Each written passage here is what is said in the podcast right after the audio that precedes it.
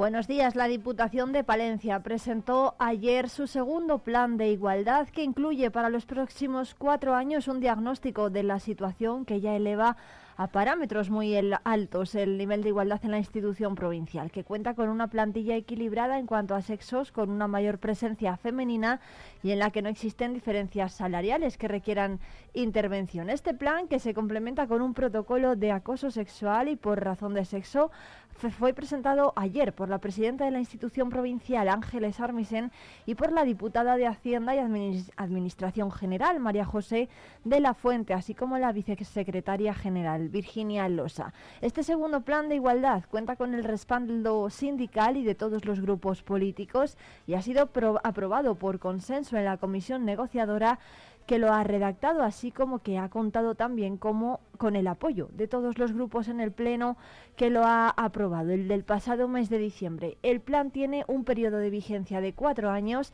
y recoge una evaluación intermedia a los dos.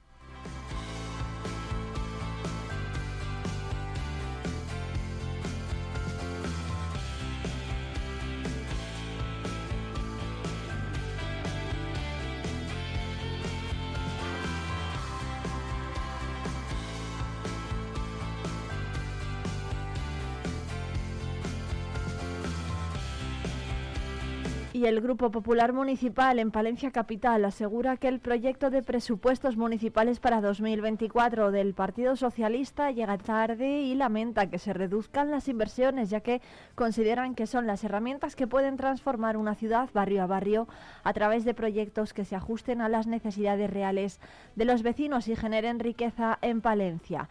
Los populares consideran que el equipo de gobierno de Miriam Andrés llega tarde al haber presentado un borrador de presupuestos que todavía tiene que en pleno y que va a provocar una ralentización del trabajo diario. El Grupo Municipal Popular defiende que se incorporen inversiones como la alcolera con el objetivo de dotar de salas de estudio y de un centro de ocio al barrio de Pan y Guindas.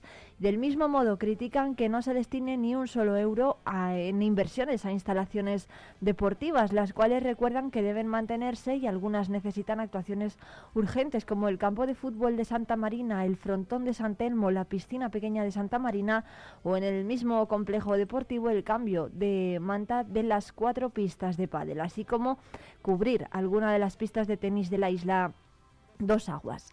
También solicitan dotación presupuestaria propia para el plan de sostenibilidad turístico que dinamiza el Cerro, el Cristo del Otero y sus entornos, así como una partida para la reparación de la pasarela de Villalobón y la elaboración del proyecto del desdoblamiento de la avenida de la Comunidad Europea. El Grupo Popular se muestra muy sorprendido con la inversión estrella de los socialistas, la playa urbana.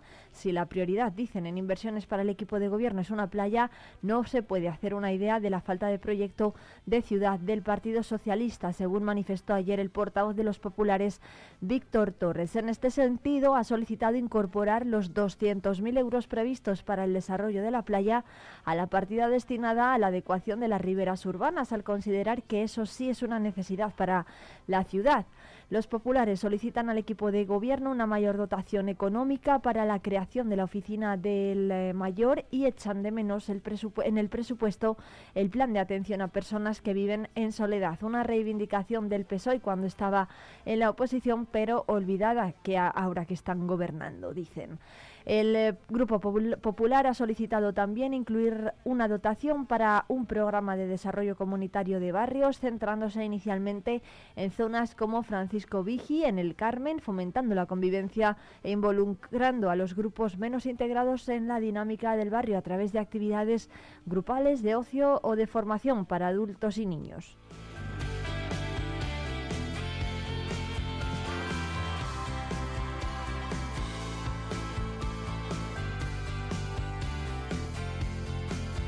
Por todo ello, plantean además enmiendas por valor de 2,3 millones de euros a unas cuentas que dicen que carecen de ambición, urgen incrementar la cuenta consumo, las ayudas a la natalidad y rehabilitar la alcoholera, además de adecuar estas riberas o un plan de salud mental, entre otras cuestiones.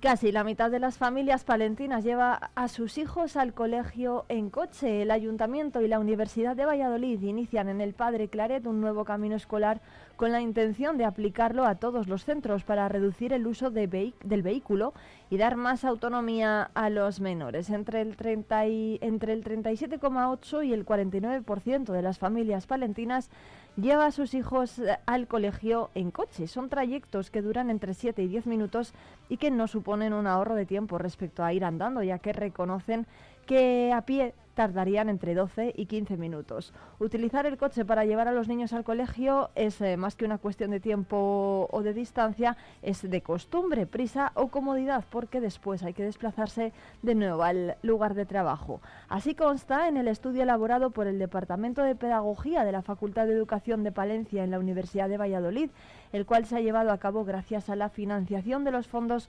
europeos de la EDUSI, un informe a partir del cual el ayuntamiento, de la mano de la universidad, se ha marcado el objetivo de asentar la estructura de los caminos escolares en la ciudad como laboratorio urbano para la movilidad escolar y sostenible y sentar las bases de una ciudad educadora donde dentro de unos años nadie plantee llevar a sus hijos al colegio en coches, según explicó ayer la alcaldesa de la capital, Miriam Andrés.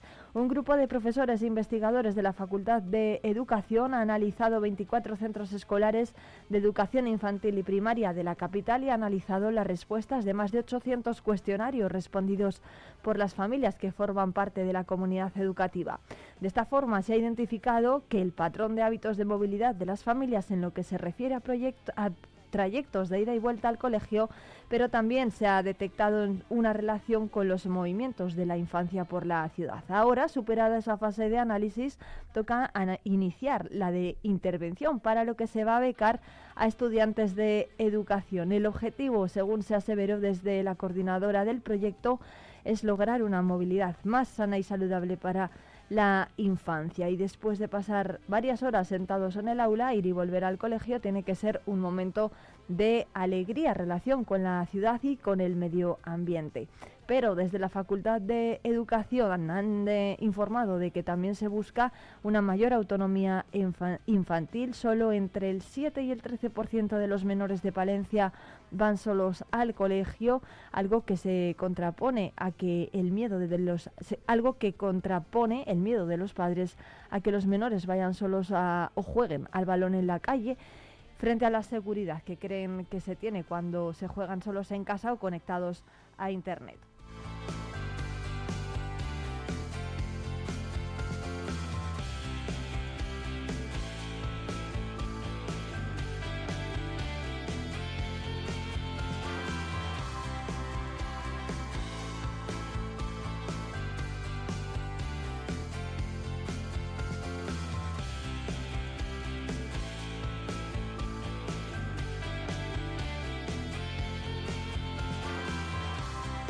Para, para, continuar fomentando esta movilidad sostenible, lo que se ha hecho también con el estudio es indicar con señalética la ruta de ida y vuelta del Colegio Padre Claret y se han definido puntos de encuentro seguros, estableciéndose estableciéndose de esta forma como colegio piloto. Los centros escolares van a recibir en los próximos meses cursos formativos sobre movilidad sostenible y porque identificar los hábitos de movilidad escolar de las familias eh, palentinas ha sido el objetivo perseguido a lo largo de esta investigación.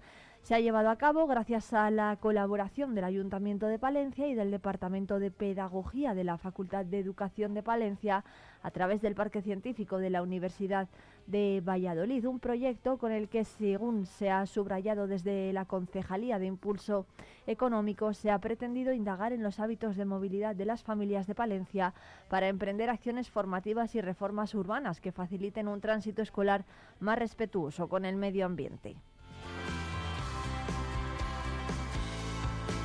Y el Ayuntamiento de Palencia ha entregado los galardones de los concursos navideños. Luis ha recogido el primer premio del concurso de escaparates. El segundo y tercer puesto han sido para Floristería Fotosíntesis y para el Centro de Audiología y Salud Mental. Por su parte, Floristería Pétalo se ha hecho con los premios al esfuerzo empleado en la realización del escaparate y el especial del público. La Casa del Dulce galardona, ha sido galardonada con la mención especial y la Veracruz, el Instituto Jorge Manrique, las Hermanitas de los Ancianos Desamparados y Francisco Javier Pascua Gutiérrez han sido los ganadores del concurso de Belénes Antonio Lafuente. Bárbara Ramos Ruiz ha sido premiada en el concurso de decoración de fachadas.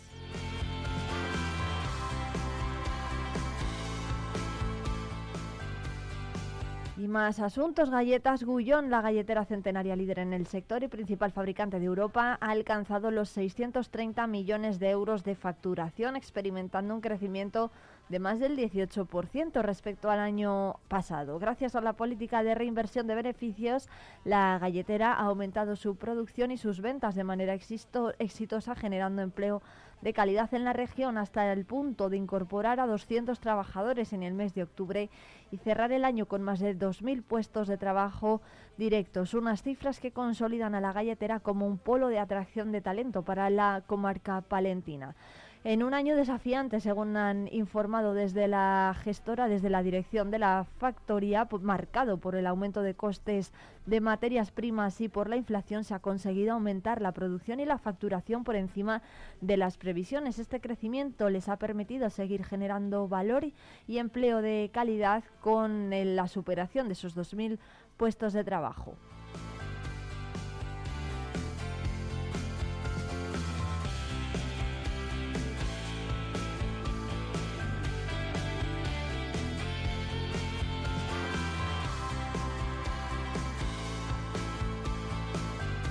Más de 3.000 personas han visitado el Belén Solidario por la Paz en Villamuriel de Cerrato para transmitir a la sociedad que el mundo está roto por culpa de tantas guerras y con el objetivo de lanzar un grito por la paz. La iglesia de María Auxiliadora se ha convertido totalmente y ha sido testigo durante estas Navidades de un Belén solidario creado de manera colaborativa por niños, jóvenes, familias y vecinos de la localidad y de la provincia. Desde el pasado 15 de diciembre hasta la jornada de ayer, la Iglesia de María Auxiliadora ha acogido este Belén que ha sido un proyecto colaborativo que han realizado todos los vecinos de la localidad.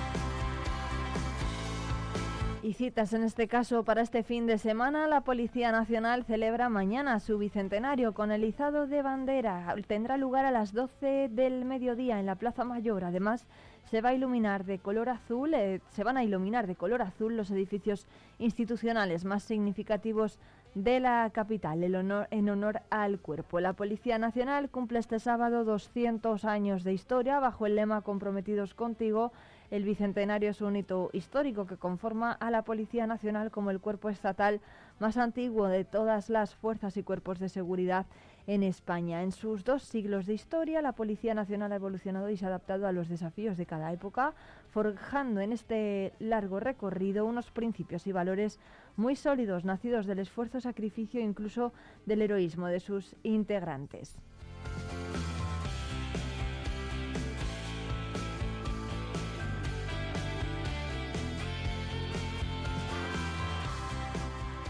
En el acto de mañana de las 12 de la mañana van a estar presentes el comisario provincial Honorio Pérez Pablos y también se van a iluminar de azul estos edificios institucionales y significativos de la capital palentina. Y más citas del fin de semana, en este caso en materia deportiva. El Thunder Palencia visita mañana a las 6 de la tarde al Básquet Girona y Luis Gil, entrenador del Club Morado. Pasaba esta mañana por rueda de prensa, pasaba ayer por rueda de prensa para compartir sus impresiones de cara al próximo encuentro, así como para hablar sobre las cuestiones de actualidad que rodean al club. Ha sido una buena semana, ha dicho, de entrenamientos, acoplando a los, a los nuevos que han entrado en la dinámica del equipo. Será el de mañana un partido muy importante para ellos, no está en rojo sino en super rojo, según ha manifestado el propio técnico. Girona hace un baloncesto muy atractivo, muy de alto ritmo y es el equipo con más alto pase de toda Europa, con casi 90 posesiones por partido. Para Luis Gil, el Básquet Girona además es un equipo que ha tenido problemas con lesiones y con la adaptación a, sus, a los nuevos jugadores, a la plantilla, pero que tiene un sello de, de identidad clarísimo y no ha cambiado desde principios de temporada. Como marque ese camino va a ser muy difícil llevarse una victoria de vuelta y se, tienen que estar se tiene que estar concentrado los 40 minutos al 100% porque si no, al ritmo que impone el básquet Girona, podrían meter eh, intensos parciales de por ejemplo, de 10 puntos a 2 en tan solo dos minutos. Veremos qué pasa. El partido se juega mañana a partir de las 6 eh, de la tarde en tierras catalanas.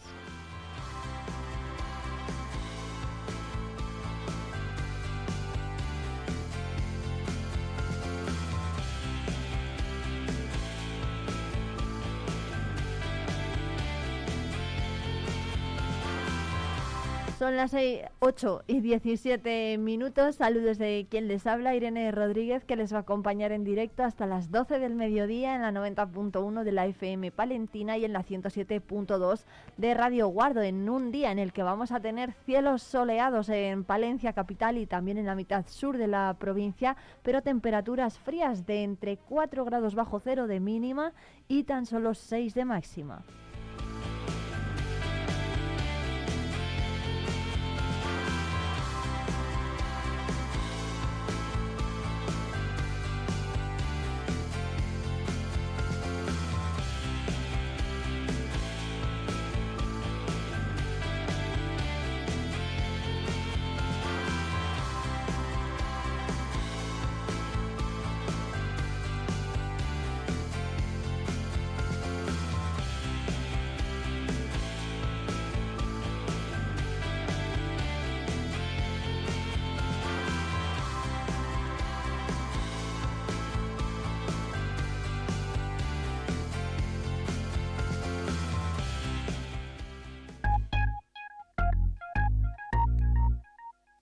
Rebajas especiales en Peletería Prieto. Disfruta de descuentos y precios únicos en nuestras prendas de piel. Consigue ese abrigo que tanto te gusta, ahora un precio a tu medida. Recuerda que somos especialistas en transformación de prendas de piel. Trae ahora tu abrigo y estrena un nuevo modelo la próxima temporada. Pieles Prieto, la caricia de una prenda única y exclusiva a tu alcance.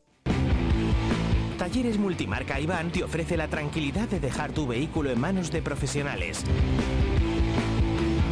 Si buscas un vehículo de ocasión revisado y certificado, visita nuestra exposición. Talleres Multimarca Iván, en calle Alfareros 8. Riesgo Metal, tu taller de carpintería metálica, aluminio y hierro. También automatismos de puertas. Riesgo Metal, en calle de los Bordadores 20, Valencia. Cerrato por vacaciones. Descubre los 40 pueblos de esta comarca palentina. Déjate sorprender por lugares singulares y únicos. Viaja en el tiempo a través de sus barrios de bodegas, algunos con más de 500 excavadas, o visita el mejor centro de enoturismo de España. Conoce sus secretos en el Museo del Cerrato Castellano. Y todo ello aderezado por una oferta enogastronómica de calidad. Cerratopalentino.es. Saborear lo auténtico. Pensando en una nueva escapada, tenemos un plan perfecto perfecto para ti. Ven a Ampudia, descubre la magia de su castillo, la belleza de su colegiata, el encanto de sus calles porticadas o los tesoros que esconden sus museos. Descansa en sus preciosos alojamientos y deleita tu paladar con la rica gastronomía de sus restaurantes. Escápate, ven a Ampudia, te sorprenderá.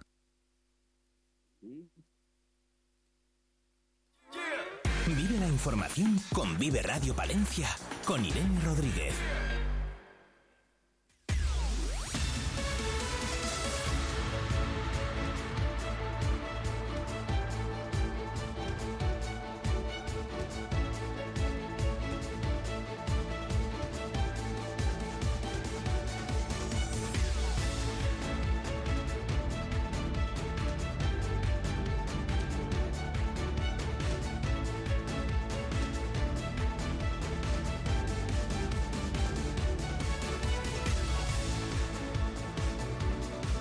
Ocho y 20 de la mañana, este fin de semana, don Manuel, don Manuel Herrero, administrador apostólico de la diócesis y quien fuera hasta hace muy poquito tiempo obispo de la diócesis de Palencia, dice adiós oficialmente, se jubila después de siete años al frente de la diócesis palentina y para despedirle se va a celebrar una misa en eh, su honor en la Catedral de San Antolín. Va a ser el sábado a las cinco y media de la tarde. Don Manuel Herrero, buenos días.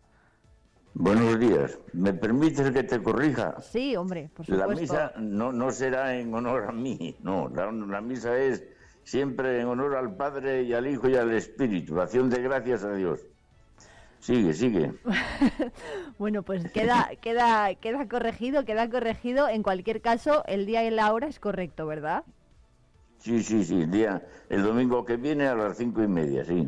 El domingo, Sí, 14, sí. el domingo 14 de, de enero. Sí, pasado mañana, Des- pasado mañana, sí. Después de siete años, eh, don Manuel, ¿cómo recuerda ese día del año 2016 en el que fue ordenado obispo de Palencia? Bueno, pues con alegría y gratitud, sin duda alguna. Y con un poco, pues eh, con, con, eh, me pongo en aquella situación y, y yo decía, ¿dónde me meto? Porque no me consideraba, ni me considero digno, ni, ni, pero bueno, Dios lo ha querido y la iglesia y aquí estoy para, para servir. Bueno, ¿qué, mm, ¿qué considera que, mm, que le queda por hacerse? ¿Se va con alguna espina que, le- que, mm, que diga, bueno, pues es que No, eh, no. espinas en el corazón no llevo ninguna. Lo único que, bueno, pues me hubiera gustado pues ver terminada la catedral, que terminara las obras en febrero o marzo, pero bueno, eso lo hará otro y da igual. Pero por lo demás la iglesia es una continuidad, ¿sabes? Unos comenzamos una obra y otros la, la terminan. Unos siembran y otros cosechan, y es así, Eso es. Como en la vida también. Don Manuel, ¿se, ¿se queda la diócesis de Palencia en buenas manos? ¿Quiénes son los que van a cosechar en este caso, como usted dice? Bueno, pues eh, que cosechen los palentinos. En buenas manos estará al frente el obispo nuevo, don Miquel García Andía Goñi, y, y él pues eh, pondrá, me imagino, un nuevo equipo y trabajarán juntos. Y adelante, pero vamos, ellos después verán qué es lo que más conviene en esta circunstancia concreta. ¿Qué ha sido lo más Mm. gratificante para usted, don Manuel, de todos estos años? Bueno, lo más gratificante sin duda alguna haber servido a esta iglesia y haber contado con muy buenos colaboradores y con, con el cariño también de la diócesis palentina. Los palentinos son, sois buena gente mm, y noble. Bueno, ¿y el momento más duro? Bueno, pues sobre todo cuando he tenido que enterrar a muchos sacerdotes.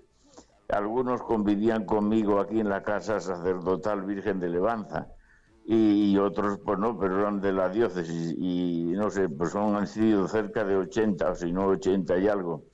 Y claro, eso es muy duro, muy duro. Eh, unos fallecimientos además que no, no parece ¿no? que tengan relevo. ¿Cuántos sacerdotes hay ahora mismo en la diócesis? Pues éramos unos 120 y algo por ahí. Sí, más o menos. Presentes en la diócesis son también misioneros, ¿eh? Porque hay algunos que están fuera, son misioneros. Ajá. Mm. Em, ¿Cómo ve este problema, el de la falta de sacerdotes o de vocaciones en la provincia?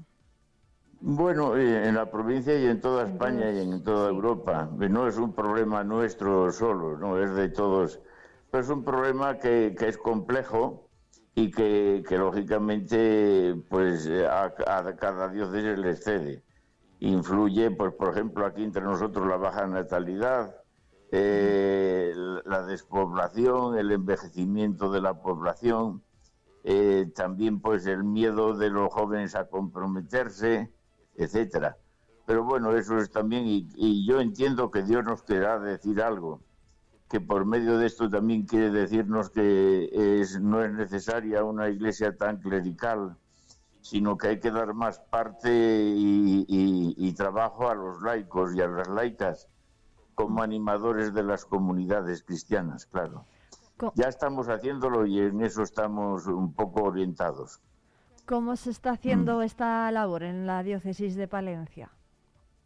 Pues contando con, con muchos voluntarios, cerca entre unas cosas y otras, cerca de 80, que pues donde no llega el sacerdote para celebrar la Eucaristía, pues están al frente de las comunidades, eh, presentan la palabra, dan la comunión cuando pueden, eh, un poco pues animan la vida cristiana porque es fundamental que la los cristianos nos sigamos reuniendo en torno a la palabra y la Eucaristía. Y si el sacerdote no llega, porque imposible, no, no puede estar en todas partes, pues ellos hacen una labor encomiable y- y- e impagable también. O sea que hay, habría que apostar, ¿no? En ese sentido por este tipo de trabajos. Don Sin Manuel, don Manuel, un deseo para Miquel García Andía que le va a sustituir y que además, bueno, hay otra misa Pues- el próximo 20 de, de El enero. 20 a, la- a las 11, porque él será ordenado obispo, todavía no es obispo, será ordenado obispo ese día. Pues nada, que le vaya bien, que, que sepa que viene una tierra que es buena tierra, una tierra de gente noble y de- con cariño y caridad, y una gente, pues de verdad, como decía Santa Teresa, de buena masa. Y que no tenga miedo, que confíe en- en- por descontado en el Señor y también en sus colaboradores y, y que vaya caminando sinodalmente con todos. Bueno, ¿qué le parece Miquel García Andía, su, releva, eh, su, su sucesor? Bueno, no le he tratado mucho porque solamente le he visto dos ratos, ¿sabes? Y entonces no, en dos ratos no se puede dar una opinión, pero me parece una persona sencilla, sensata y atenta y, y- y más no puedo decir por descontado, creo que va a ser un buen obispo. Bueno, don Manuel, ¿qué va a hacer usted ahora, a partir de este fin de Pues, semana?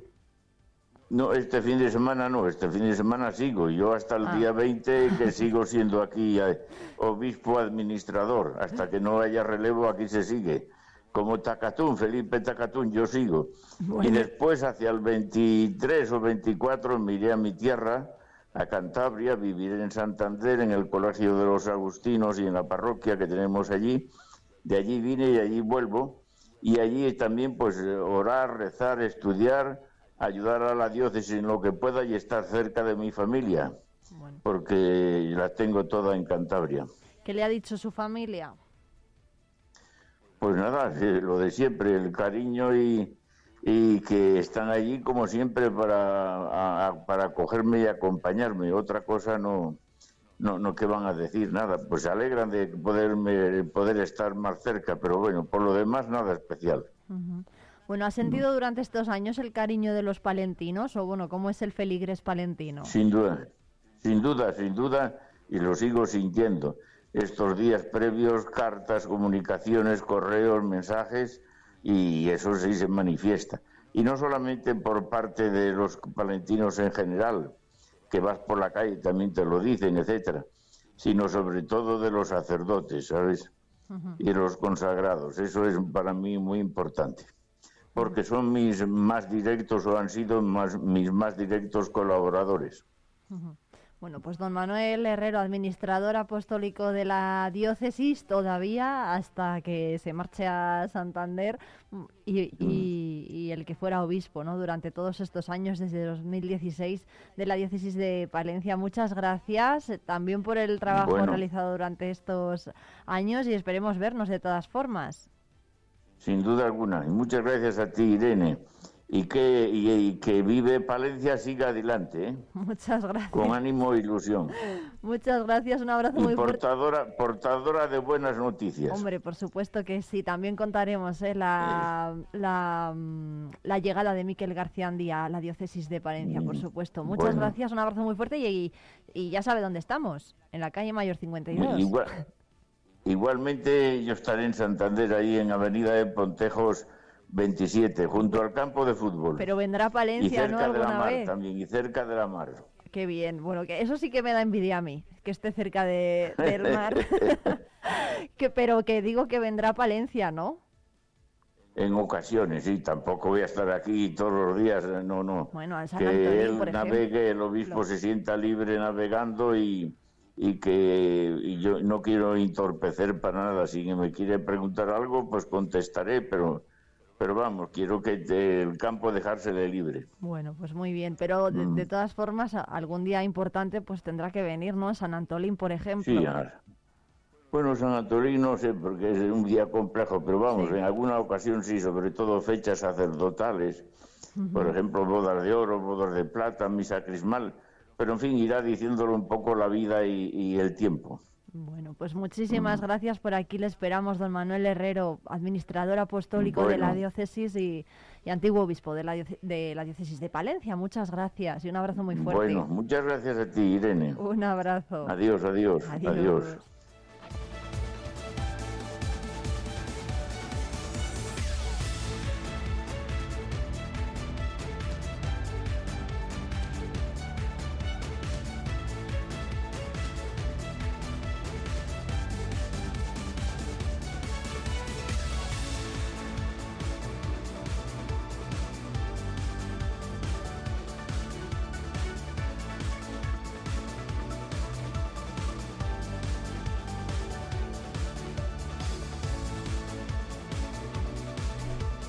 Bueno, 8 y 32 minutos. Las palabras ¿eh? de don Manuel Herrero, que se despide de los palentinos oficialmente este domingo 14 a las eh, 11 de la. No, a eh, las 5 cinco y y media. A y las 5 y media. de la tarde, a las 11 es la de Miquel García Andía.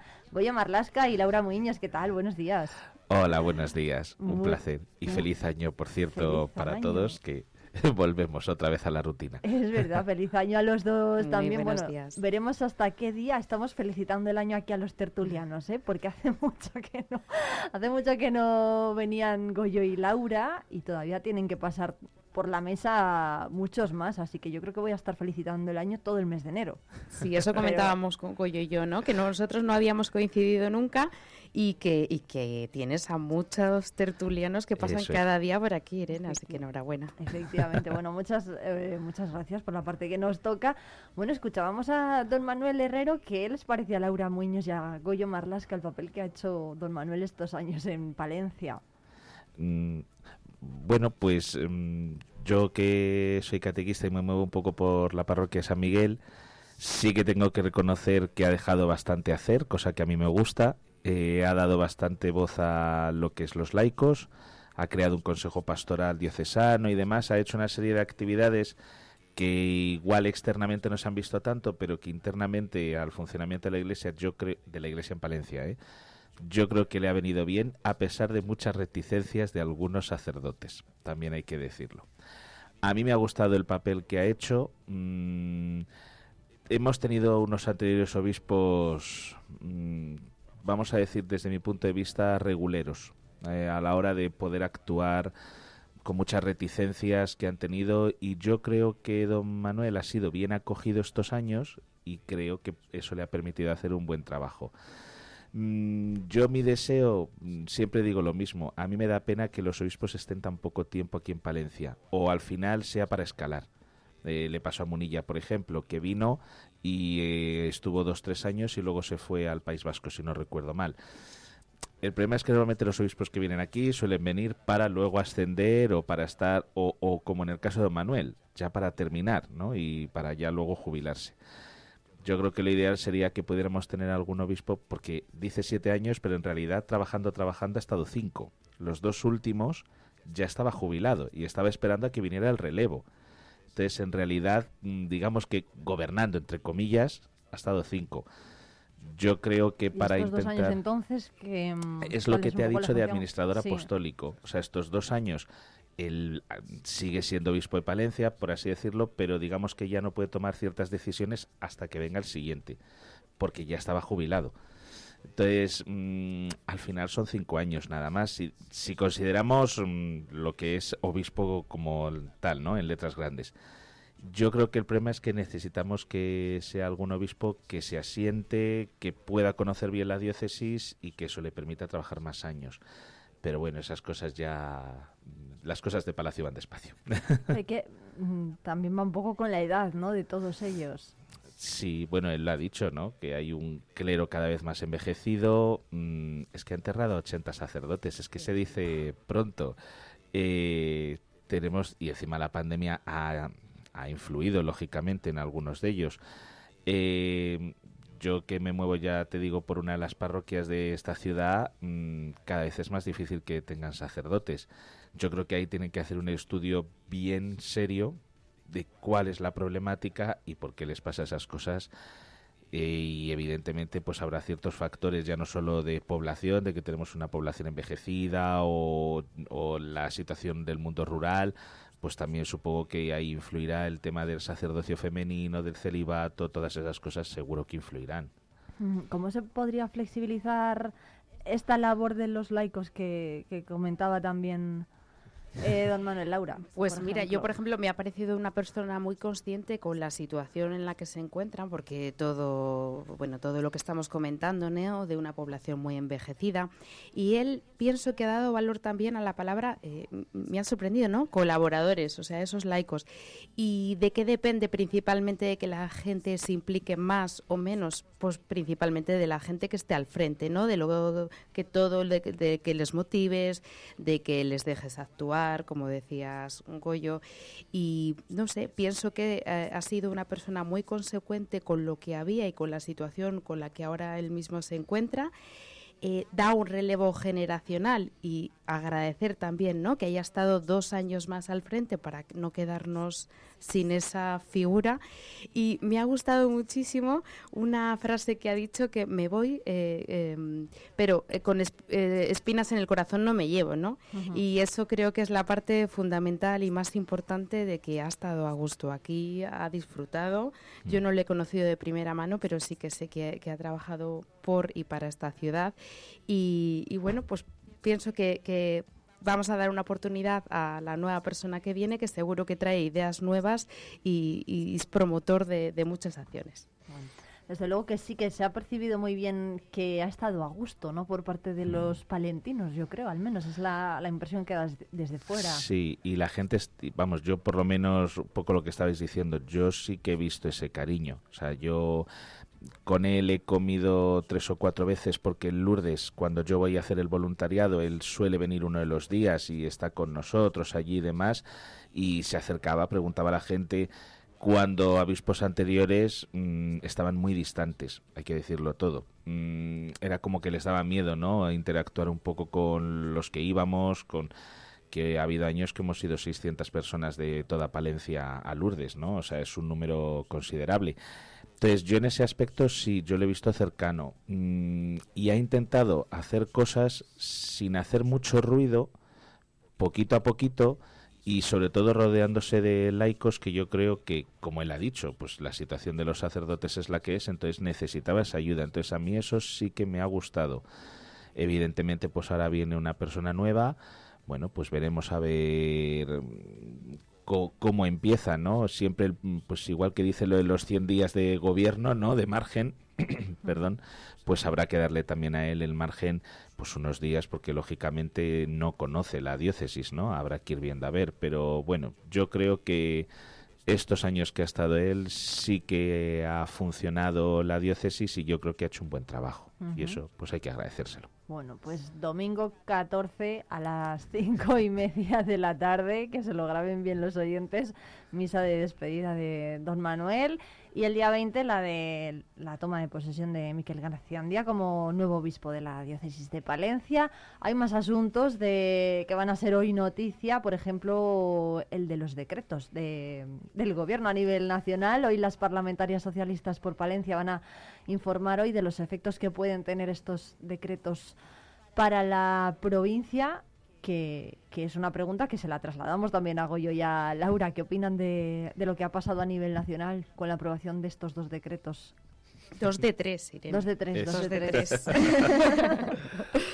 bueno, pues eh, que al final haya una reducción en el tipo de IVA de alimentos, pues es positivo para todos. Eh, esperemos que esto se vea trasladado a los consumidores y también la rebaja en, en el IVA del transporte público.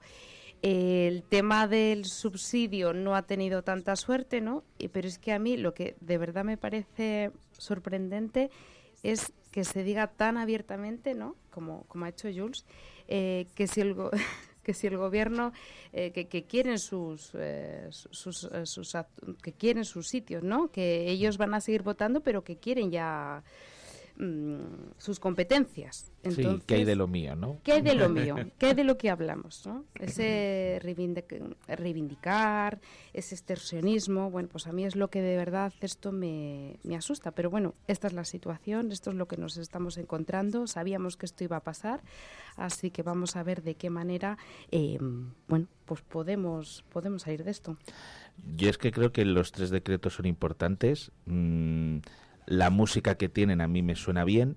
O sea, es verdad que yo no los he leído pormenorizadamente, creo que la población en general tampoco, pero sí que lo que nos ha llegado de lo que se aprueban en cada uno de ellos, yo creo que son cosas importantes, pues como decías, esa reducción de IVA, ¿no? Además, pues yo creo que son cosas que, que ayudan al ciudadano de a pie. A mí lo que me duele, mmm, pues esos tiras y aflojas, ¿no? De Jun sobre todo en este caso, ¿no? Eh, lo que decíamos, que hay de lo mío eh, y si lo mío no, eso que quieren hacer de las empresas ahora incentivarlas, llamémoslo incentivar, mm, en un principio era multar, dijeron ellos, ahora ya lo hemos convertido en incentivar eh, para que vuelvan a Cataluña. Mm, y ahí pensando sobre todo igual en la guinda del pastel, en la Caixa, ¿no? que es la que marchó a Valencia, creo recordar. Entonces, a mí me duele mm, que normas tan importantes como puedan ser estas, y que creo que son normas que llegan al ciudadano, mm, tengan que, bueno, pues que pactarse con gente que en el fondo, y lo han dicho ellos, les da igual la, la gobernabilidad de España, o sea, les da igual el Estado español. Jo, pues que haya que negociar con ellos, a mí me duele, la verdad. Eso es lo que de verdad asusta, ¿no? Las formas también, mm. las formas de decir tan claras las cosas, eh, que yo es que lo leía y de verdad que no daba crédito. Es que, ¿qué hay de lo mío? Pero mm. ¿qué de lo...? O sea, como que estuviésemos um, traficando y cambiando... Yo creo que estas normas, si de verdad las hablas con el PP, digo el PP por ser el principal partido de la oposición, ¿no? Pero que estoy seguro de que si las hablas con el PP, estoy seguro de que podrían llegar a un acuerdo. Pero están ambos, ¿eh? Porque aquí, bueno, pues todos tienen su cosa, ¿no? Yo creo que están ambos tan empecinados en mm, el PSOE, pues seguir pactando con Junts, el PP, pues no y no y no pero yo creo que son normas que si de verdad negocian, evidentemente cambiando algunas cosas, porque oye, pues es para eso se negocia, estoy seguro de que podían haber llegado a un acuerdo. Igual no ya haber dado un margen de unos días, no y tal, pero estoy seguro que son normas que podían haber pactado perfectamente PSOE y PP, porque estoy seguro que si hubiera estado el PP habría realizado algo parecido. Entonces, a mí es lo que me duele, que teniendo un partido con el que se puede pactar, bueno, pues al final se elige uno con el que desde mi punto de vista pactar poco, porque es que no está pactando nada, está diciendo o lo tomas o lo dejas. Eso no es pactar. Eso no es pactar, evidentemente. O sea, yo quiero, yo te digo que sí a lo que tú me propongas a cambio de un asiento. Claro. Bueno, veremos a ver qué pasa. Hay otra cuestión que también ha causado mucha, mucha, muchos ríos de tinta, ¿no? Que ha sido el voto en contra de Podemos a la reforma de Yolanda Díaz. ¿Qué, qué opinan Laura y, y Goyo de, de este asunto. bueno, no pues tiene sentido. es que es que a mí me parece incongruente. O sea, estás con el gobierno, pero no estás. Eh, entonces, eh, si me puedo diferenciar, me diferencio. Al final esto va de cómo se van a presentar por separado en las europeas y demás, pues que se, se siga hablando de ellos. Yo estoy convencido que va más de eso. Por eso digo que es una pena, porque al final no se está pactando en medidas que son para la gente. Se está haciendo egoístamente eh, a ver quién se queda con el trozo de la tarta y sobre todo, pues al final que la gente oiga, ¿no? Mm, pues Podemos ha dicho esto y se ha separado. Entonces al final no lo están haciendo por el bien común, lo están haciendo egoístamente. Eh, para mí ha sido una rabieta, ¿no? Claramente, porque si ha dicho, es que de hecho es que ha dicho que si en el gobierno se lo manda Pedro Sánchez, en el Parlamento no. Y así ha quedado claro. Entonces, a mí me ha parecido totalmente pues, pues un despropósito, una rabieta. Eh, bueno, pues al final los subsidios por desempleo no se suben. Claro, cuando en el fondo es una medida, vamos, yo por lo que he leído y tampoco es verdad que entienda mucho, ¿no? Pero, pero suena bien, o sea, suena bien, al final es aumentar ese subsidio. Y estoy seguro de que mucha gente lo necesitará teniendo en cuenta cómo están subiendo los productos básicos, ¿no? Jolín, pues mm, de verdad no se puede llegar a, un acuerdo mm, que permita, pues eso, ¿no? Pero es que al final yo también me pongo en la mente del PSOE, tiene que ser complicadísimo porque al final no pactas con uno solo. Por eso decía lo del PP, ¿no? Por aquello de que al final es una sola voz. Es que aquí estás pactando con nueve. Y teniendo en cuenta mm, que algunos, sobre todo los independentistas, piensan más en su ombligo que lo que es en ayudar, pues yo, yo lo veo complicadísimo. Yo no sé lo que va a durar esto. lo veo, lo veo difícil, lo veo difícil. Bueno, aquí en Palencia, ¿eh? vamos a volver a Palencia porque el portavoz de los populares, Víctor Torres, ha criticado el borrador de presupuestos para el ayuntamiento para 2024 Dice Víctor Torres que llega tarde y ha propuesto enmiendas por valor de más de dos millones de euros. Dicen que desde el Partido Socialista no se tiene ambición, que quieren incrementar la cuenta consumo, que se den más ayudas a la natalidad, que se rehabilite la zona de la alcolera para dotar al barrio de Paniguindas de un lugar eh, del que disponer de bibliotecas, salas de, estudio y bueno, un espacio cultural, adecuar las riberas más que por ejemplo, instalar la playa fluvial o un plan de, salud mental y también más inversiones en, equipamientos y, e instalaciones deportivas. Bueno, ¿cómo ven Goyo y Laura estas cuentas? Si han podido bucear un poco entre ellas, se tienen que aprobar antes del 23 de enero. Esto es lo que manejaban desde el equipo de gobierno, es la fecha que manejaban. Pero bueno, ¿qué, falta en el Ayuntamiento de Palencia en, esas, en esos presupuestos?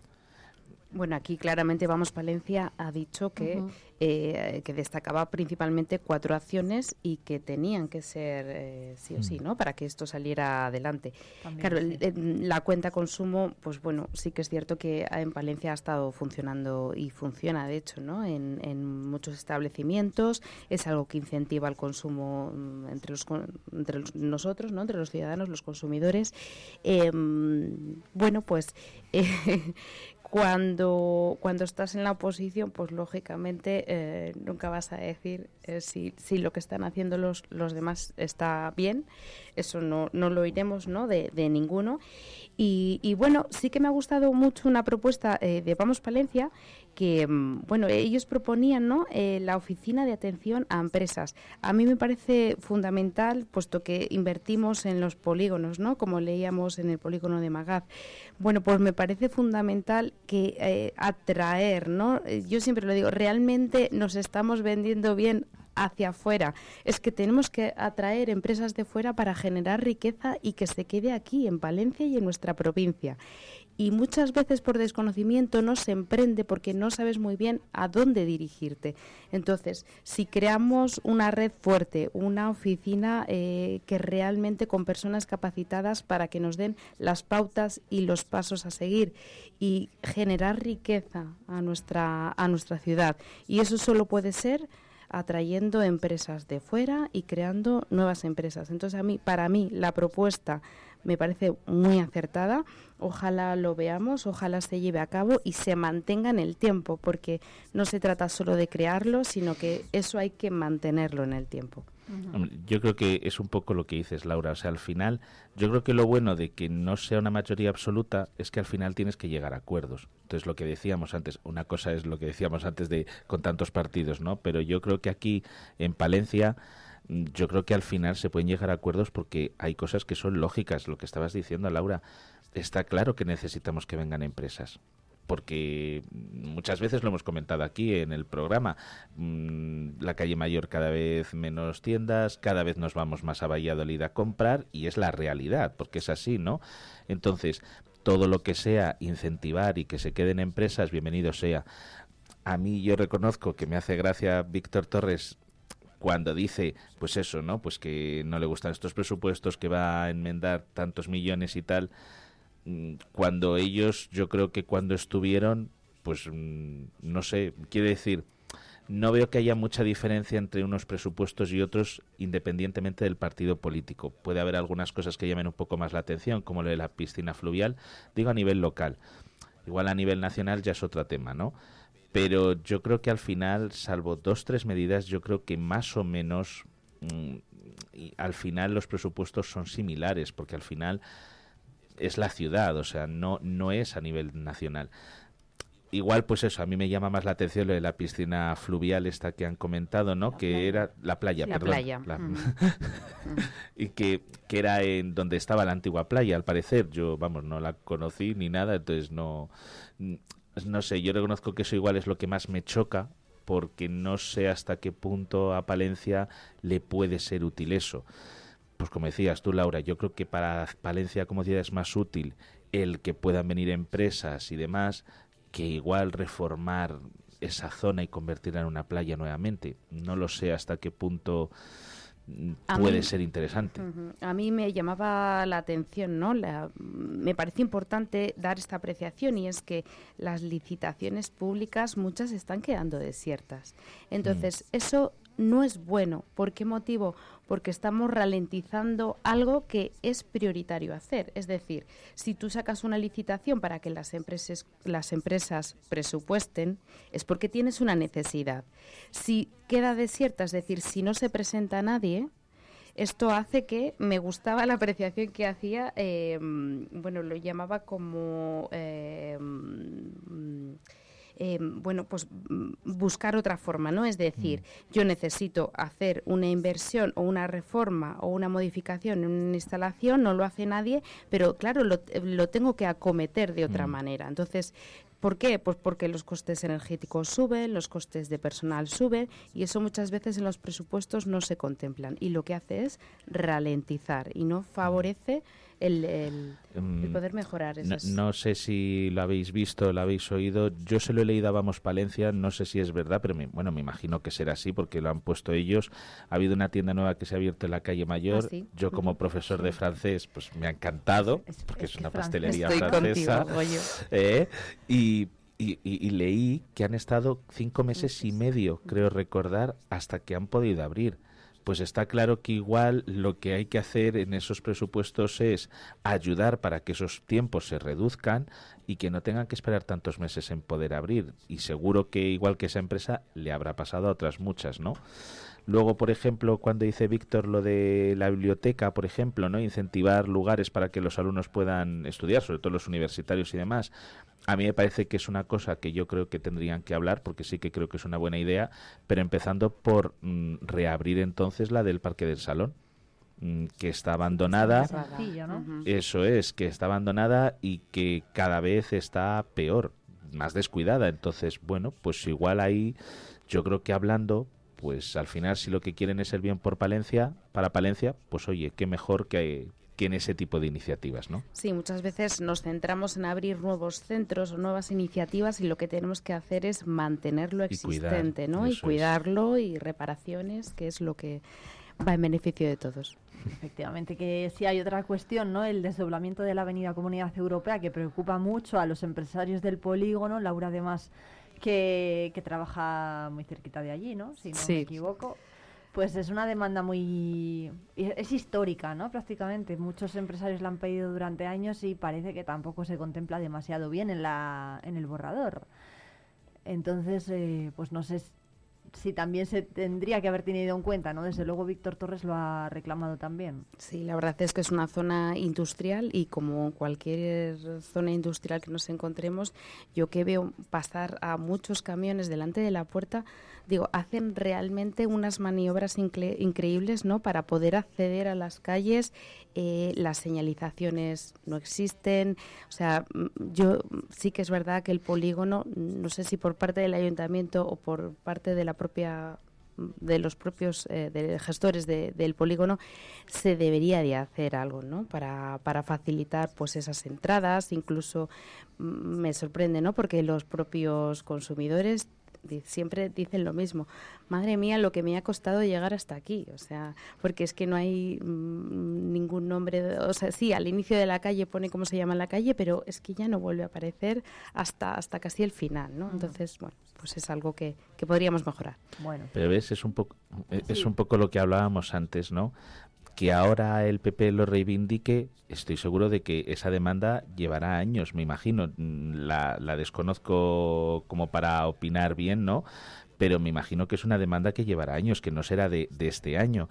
Entonces, a mí lo que me da rabia es eso. Mm, ahora la reivindicamos, ahora decimos que, que hay que tenerla en cuenta. Pues hombre, si habéis estado estos años atrás en el gobierno, podéis saberla perfectamente ya no sé, mirado a ver las opciones, las posibilidades, ¿no? Yo creo que es en esas cosas en las que de verdad tienen que llegar a acuerdos, ¿no? Pero bueno. Unos anuncios y seguimos debatiendo.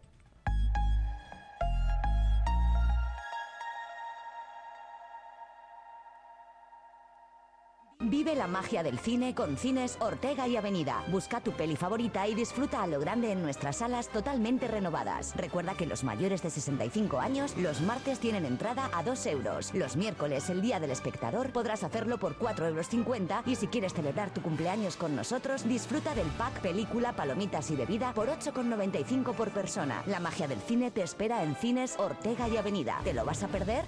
Tu mascota es uno más de la familia. Por eso en Clínica Veterinaria Argos hemos reformado y ampliado nuestras instalaciones. Servicio exclusivo para gatos con sala de espera, consulta y hospital separados. Disponemos de laboratorio, diagnóstico por imagen, servicio de cirugía, quirófano, puntero en aparatología, urgencias 24 horas y especialistas en pequeños animales. Argos, calle Santiago 4, porque ellos se lo merecen. Asaja es la organización profesional líder del sector agrícola y ganadero en Palencia. Te esperamos en nuestras oficinas y en la página web asajapalencia.com.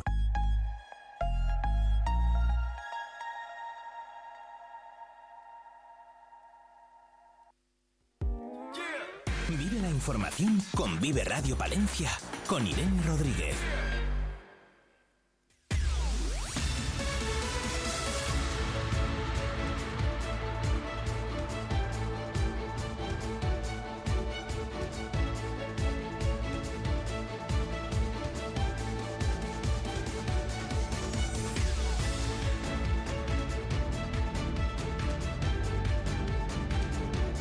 8 y 57, una de cada cuatro viviendas en España no tiene calefacción. Se desprende este dato de un estudio de Idealista y en Palencia solo carecen de ella el 4% de las viviendas. Dice Laura Muñoz que le parecen muchas. Laura. Sí, la verdad que a mí este dato me intrigaba y he hecho un pequeño sondeo ¿no? alrededor y digo, mm, ¿creéis que, que el 4% de las viviendas en Palencia y provincia están sin calefacción?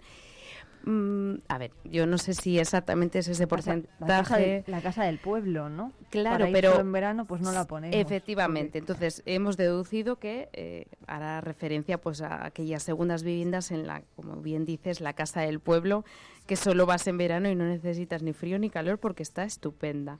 Pero claro, ese 24% de viviendas que están sin calefacción en toda España, bueno, pues habría que ver en toda España, vamos a pensar que en las Islas Canarias pasa exactamente lo mismo, no necesitas ni frío ni calor porque la temperatura es extraordinaria. Claro. Entonces, bueno, pues en Palencia nos quedamos con, con ese porcentaje, el 4%, que posiblemente se deba pues a las, a las segundas viviendas. Yo Voy- creo de todas Voy a formas. tener calefacción en casa. Sí, que- Sí. gracias a Dios, porque si no. y sobre todo, además es una zona. cosa, en el instituto lo hemos comentado, porque claro, después de dos semanas la calefacción apagada, cuando hemos vuelto de vacaciones ha sido horrible, ¿no? O sea, qué vital es. Pero para, se puede hacer una zona. previsión sobre esto, Goyo, no me digas esas Sí, cosas. bueno, eh, poco a poco. a lo que voy es que, no sé, yo por un lado creo que este tipo de estudios al final que hace una página web hay que cogerlos un poco con pinzas porque no sé hasta qué punto, o sea, no he leído la letra pequeña, pero no sé hasta qué punto cuántas casas han mirado, cuánto han comprobado, no. Quiero decir que, bueno, igual no es tan, tan, tan real el dato, pero bueno, en cualquier caso, yo reconozco que a mí me ha sorprendido saber que hay gente que a día de hoy está sin calefacción. Quiero, mm, no sé, por un lado pienso que igual también la crisis igual ha podido afectar, ¿no? Y la situación económica de alguna familia que diga, bueno, pues es que ahora mismo no la puede encender. Y yo creo que eso sí pasa. Pero de ahí a no tenerla, reconozco que, no sé, me ha chocado, me ha sorprendido Sí, el a mí me parece un dato muy muy alto, ¿eh? porque la Mm. gloria, eso es, mm, al final calienta. Claro, Luego y eso no, y- entran dentro del, Eso del porcentaje. Quizá- yo creo que no están incluidas las estufas de pellets. Claro. Pero bueno, habría que mirar. Habría que leer la letra pequeña, como Eh, dice Goyo. se nos acaba el tiempo. Un propósito para este 2024 de estos dos tertulianos. Pues no tener espinas en el corazón, Como decía don Manuel. como ¿no? decía don Manuel. Yo creo que, que de verdad valoremos la ciudad de Palencia con lo bonita y lo buena que es para vivir y su calidad de vida y que la valor y que consigamos que también lo valoren los de fuera para que vengan. Pues así lo dejamos. Goyo Marlasca y Laura Muñoz, muchas gracias por venir a debatir en este viernes, final de semana, el primero de, de tertulia del año para, para nosotros, para Vive Radio Palencia. Nos vemos muy pronto. Muchas Gracias, gracias. hasta luego. Son las nueve. Vive Radio. Son las 9 de la mañana. Palencia 90.1